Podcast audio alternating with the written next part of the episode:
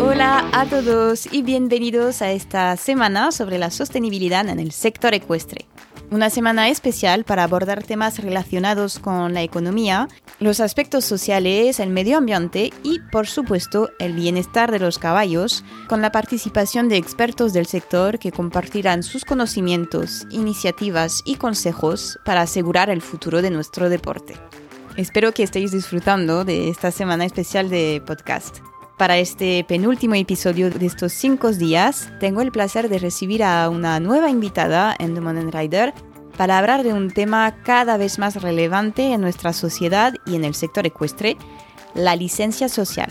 Y es Janine Davis, la veterinaria y etóloga, autora del libro Etología equina aplicada en el entorno clínico, quien se ha unido a mí para compartir sus experiencias y abordar esta temática crucial para el futuro de la equitación. Si nunca habéis escuchado hablar de la licencia social, se refiere a algún tipo de aval social que depende de demostrar un cuidado ético y responsable de los caballos. ¿Cómo se obtiene? ¿Cuáles son los ejemplos y cómo puede influir en nuestro día a día con los caballos? Pues todo esto nos lo explica Janine en esta entrevista inédita y muy interesante hago un pequeño paréntesis para disculparme por la calidad del audio aquí, que puede no ser la que estáis acostumbrados en The Modern Rider.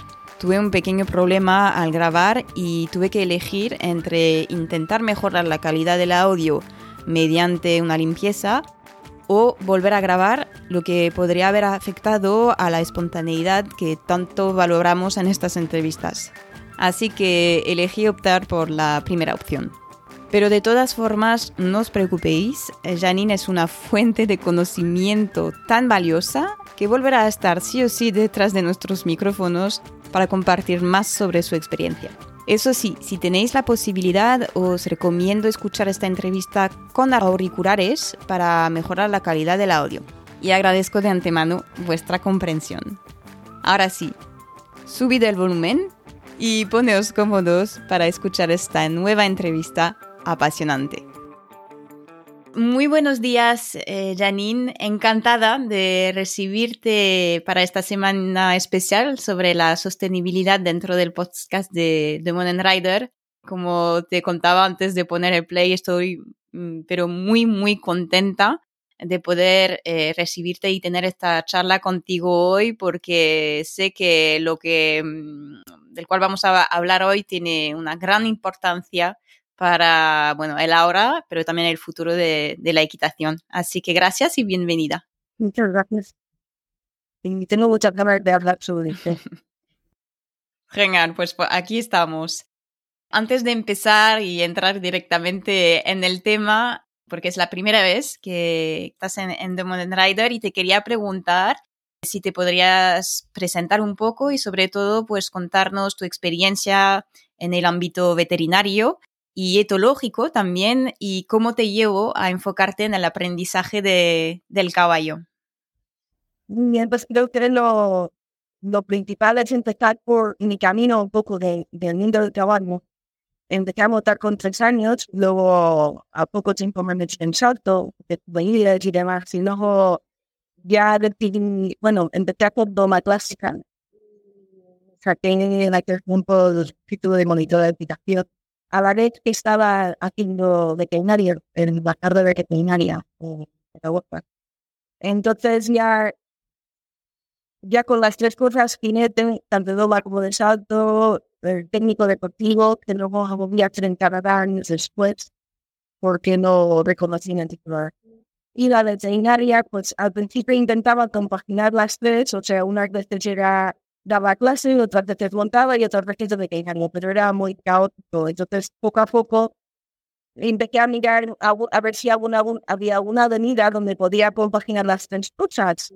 Bueno, descubrí un punto del mundo de la equitación y las y decidí pues ya tomar la ruta de la entomología la, la ideología estudio el comportamiento del caballo y a ver si podía adaptar eso con todas las demás cosas. Hmm. ¿Y lo conseguiste?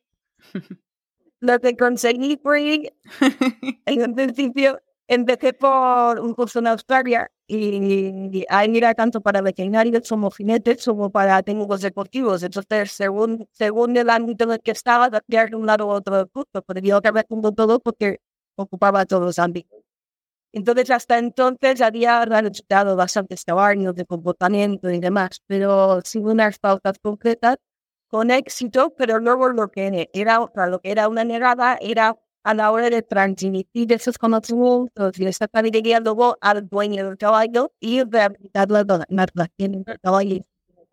Entonces, lo que me enseñaron los cursos que fueron en los principios prácticos teóricos era unas bases para poder luego divulgar y enseñar esta materia, porque era para mí lo más, lo más difícil. Y luego ya poco a poco he hecho varios posgraduados ya en, en rendimiento chino, tanto en competición como ya la teoría de aprendizaje y cómo completamente aprenden los caballos, que creo que es fundamental entenderlos exactamente cómo hacer. Entonces aplicamos todo lo que es la monta del caballo y el manejo lo, lo, hemos enfocado de otra manera. Y eso es lo que creo que es esencial para el bienestar de... Mm. Sí, seguramente. Y es muy interesante lo que mencionaste de esta necesidad de transmitir lo que al, propietario del caballo con cual trabajaste para que él pueda seguir con, el trabajo que has hecho, porque es verdad que imagino que cuando, pues eso, resolves o, o, empezás a, poner nuevas fundaciones con un caballo, al final tú luego no sigues con este caballo. Y imagino que sí, que es una, dificultad. ¿Se logra fácilmente eso de mm, que, luego el trabajo se, siga haciendo con el propietario del caballo? Buena pregunta. Pues sí, en general sí, siempre y cuando hay un acuerdo previo con al empezar, que el jinete o el dueño del caballo entienda que vamos a tener que ir por ahí. Luego, también es verdad que alguna vez, y es que o bien se ha la confianza de tal manera que es imposible restaurar lo que habían, o, nunca había nada en un principio, o que se tarda más tiempo. Normalmente cuando yo rehabilito, pues en, en pocas sesiones ya está, tipo pocas, pues de tres a diez sesiones. Está ya el problema sobre que no Pero hay, hay algunos caballos que traumatología salgan dos años. Entonces, claro, también depende si el bueno quiere estar dos años sabes, continuamente teniendo secciones de etología hasta enfermo. Y luego hay dueños que han cogido tanto miedo y al caballo que, no, no se puede dar, por lo menos se nacen él afectivo, y entonces se busca pues una casa o otro, otro hogar para este caballo, pero ya rehabilitado. Sí, sí, no, no, imagino, porque al final es doble trabajo casi que haces con, con a nivel equino, pero al nivel humano también. Es que es importante, sí, es importante ver la de esta manera, ver en la perspectiva del caballo, de cómo ve el caballo su entorno en ese momento y no como nosotros lo vemos. Muchos caballos se les ponen unos adjetivos como malo, endiablado y estas cosas y en realidad es simplemente que el caballo está viendo las cosas desde otra perspectiva y según la genética que tenemos y las conexiones neuronales tienen que comportarse de, de esa manera. Igual para nosotros necesito de que hable, pero para el caballo es lo lógico. Entonces, es significar un poco esto en la nación. Es muy complejo y requiere mucha psicología, tanto del animal como del Claro.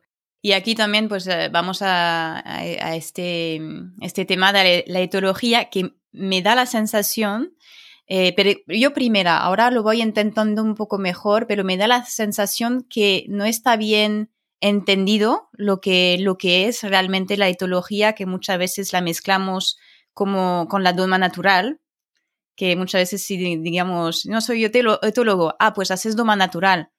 Y no es siempre así. Y te quería preguntar, pues, si no podrías explicar o describir un poco lo que es la etología equina y sobre todo por qué es relevante entender el comportamiento natural de los caballos en el contexto de su eh, de un, entrenamiento o sea, de, de, y de su aprendizaje en, general. Vale, pues para entender un poco la etología y, cómo se aplica. Es que la etología en sí es el estudio del caballo medio natural. La etología aplicada la podemos, la podemos aplicar en distintos ámbitos. Si vamos a, a la etología aplicada a lo que es la, todo el mundo de la, la doma, la típica, ¿sabes? En, ese entorno, entonces eh, la etología aplicada sí que tendría mucho base del aprendizaje, porque es, y además en el manejo del día a día, cómo, cómo están, dónde vamos, qué, cómo son las cuadras, qué comportamiento juego puede realizar o no el caballo, si están pedidos, si son según su personalidad y hasta qué punto. Y luego el aprendizaje van un poco, un poco paralelos las dos cosas, porque si el caballo ya no está bien en, en su entorno, el aprendizaje va a muy afectado rápidamente.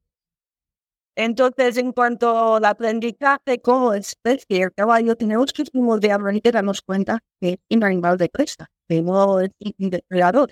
Entonces, para el caballo tiene otros valores, por decirlo de alguna forma, a nosotros y a lo que pueda ser un perro, que es que son predadores. Entonces, el caballo, para lo más seguro, lo más importante para ellos es su propia seguridad.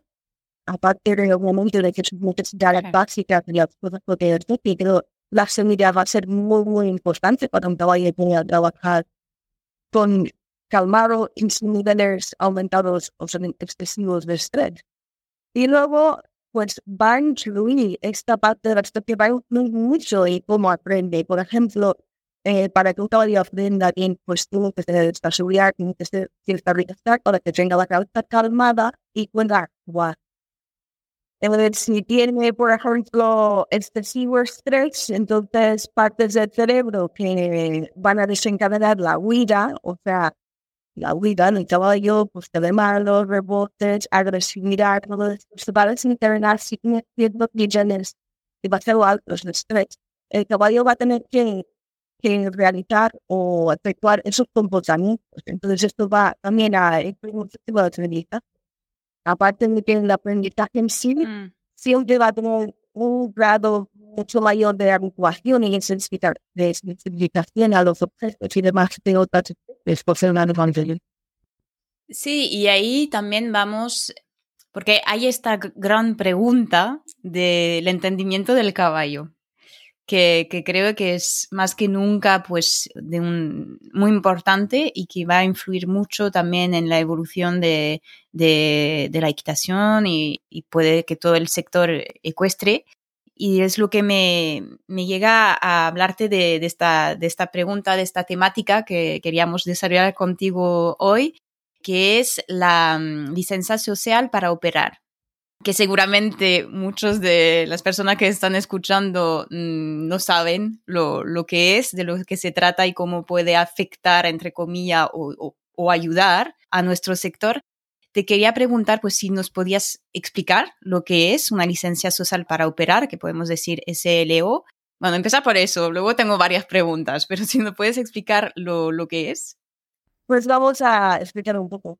Eh, lo más importante es que entender es que esto es un concepto, o sea, no es una ley, no es una licencia en sí, no hay forma física, pero sí que tiene mucha importancia, porque lo que quiere decir es que hay aceptación tanto de las partes interesadas como el público, vamos, todo el mundo que, por ejemplo, vea una actividad puesta o una competición, aunque sea de alto nivel o de no tan alto nivel, es el acuerdo, es la confianza en la industria de que las cosas se estén haciendo bien. Entonces, os voy a poner dos ejemplos. Uno es que esto se, primero se aplicó en lo que es la industria minera, porque resulta que, claro, mucha contaminación a nivel local, había mucha presión de la comunidad, locales, Luego había, gente que retiraba lo que es la inversión de nuevo en ese sector porque veía que estaba contaminando el medio ambiente y afectando a comunidades. Entonces, había mucha, aunque no había leyes exactamente, pero había tal presión social que tuvieron que cambiar porque la gente dejaba de invertir dinero en eso.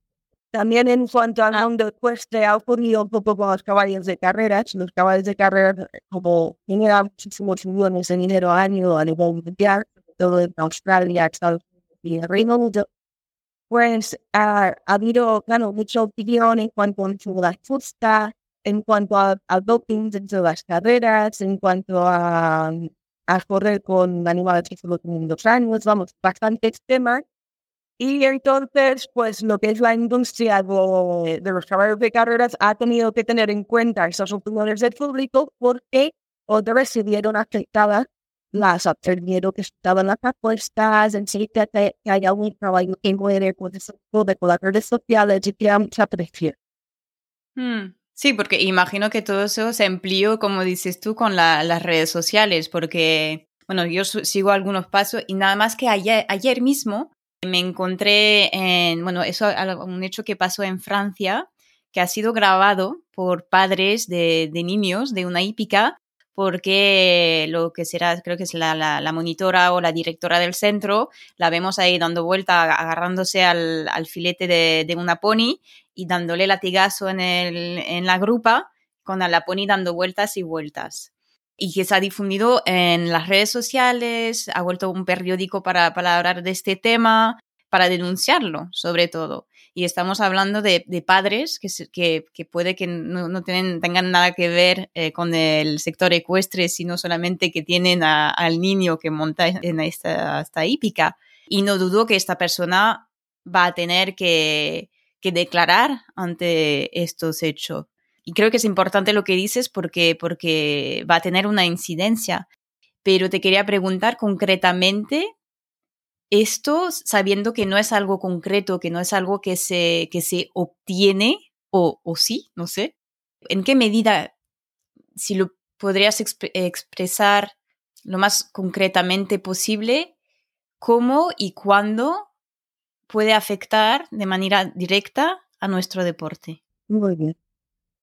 Pues, por ejemplo, en de en lo que pasó con un caballo que fue volteado con la pista por ejemplo, volteado por la entrenadora, pues el tentación ha decidido retirar lo que está parte de su deporte. Entonces eso tiene un impacto directo en ese, deporte. Por ejemplo, en las carreras de caballo, en cada país es diferente la normativa, pero en algunos países ya haya vamos, y no se puede usar la fecha, en otros se puede usar de determinada manera en determinados momentos y, y determinado número de onces.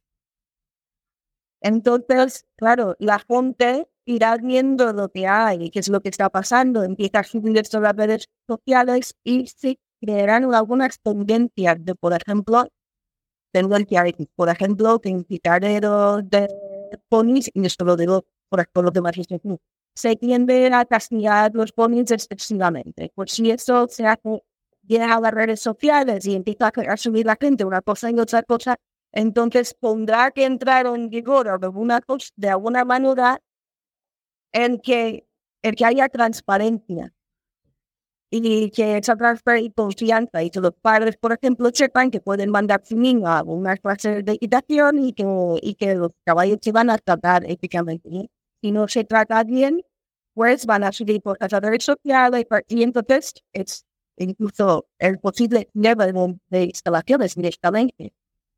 ¿Sabes? Es que, claro, no hay unas leyes no buenas, no hay, no hay una serie de leyes que protejan al caballo en España. No, digo que no hay, pero hay Entonces, claro, creo que ahora mismo lo que es la presión social va más rápido que la legislación, la legislación a nivel de gobierno pero no hay que, no hay que pensar, ah, va, pues no me hacen nada, porque claro, si de si hay un, caso de abuso, claro, eh, ahí sí que hará algo. Que no es abuso, claro, pero por ejemplo, el de reconocimiento internacional, y no se hacen las cosas bien, observe que los caballos están sufriendo por algún, por algún motivo, y eso se sube, pues la opinión será que en Ciudadanito las cosas planitas no se bien y el impacto será económico directamente para ese establecimiento. Entonces va a depender mucho de si es un grupo de individuos, si es un solo individuo, pero al fin y al cabo con la divulgación por redes sociales, quiera o no, van, van, a, ver, van a empezar a ver consecuencias.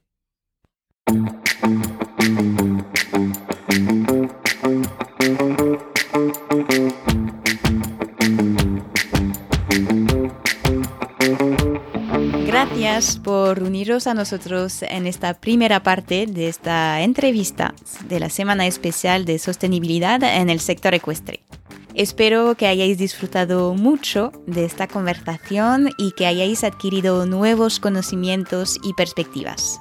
Ahora, si os habéis sentido inspirados y que queréis seguir escuchando a la segunda parte de esta charla, he preparado una oferta especial para vosotros. Podéis acceder al paquete completo conteniendo las cinco entrevistas de la semana en su totalidad que podréis descargar tanto en formato de audio como en video. Y eso es una novedad. Además, incluyo un resumen detallado de cada entrevista para que podáis repasar fácilmente los puntos clave. Para obtener este paquete exclusivo y disfrutar de todo el contenido, Simplemente seguid el enlace que encontraréis en las notas del episodio. Es una muy buena oportunidad de seguir explorando los temas abordados y profundizar en las ideas compartidas por nuestros expertos. Y sinceramente puedo aseguraros que cada una de estas conversaciones ha sido de las más interesantes y reveladoras que he tenido sobre este tema de importancia global. Por lo tanto, os invito a no esperar más y solicitar ya el paquete completo de esta semana dedicada al futuro de la equitación. Encontraréis toda la info en la descripción.